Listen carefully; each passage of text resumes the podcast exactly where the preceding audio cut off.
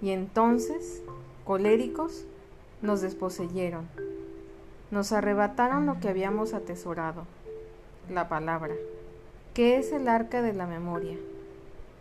Desde aquellos días arden y se consumen con el leño de la hoguera. Sube el humo en el viento y se deshace.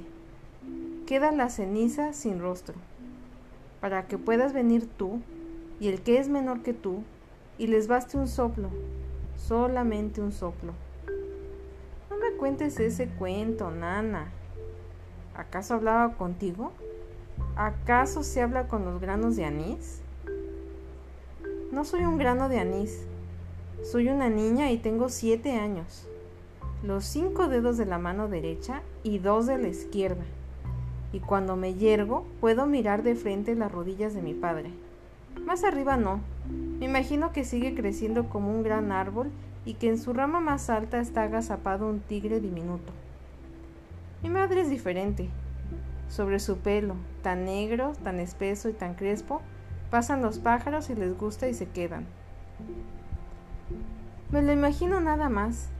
Nunca lo he visto. Mira lo que está a mi nivel. Ciertos arbustos con las hojas carcomidas por los insectos, los pupitres manchados de tinta. Mi hermano.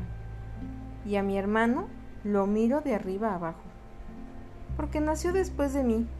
Y cuando nació, yo ya sabía muchas cosas que ahora le explico minuciosamente. Por ejemplo, esta. Colón descubrió la América.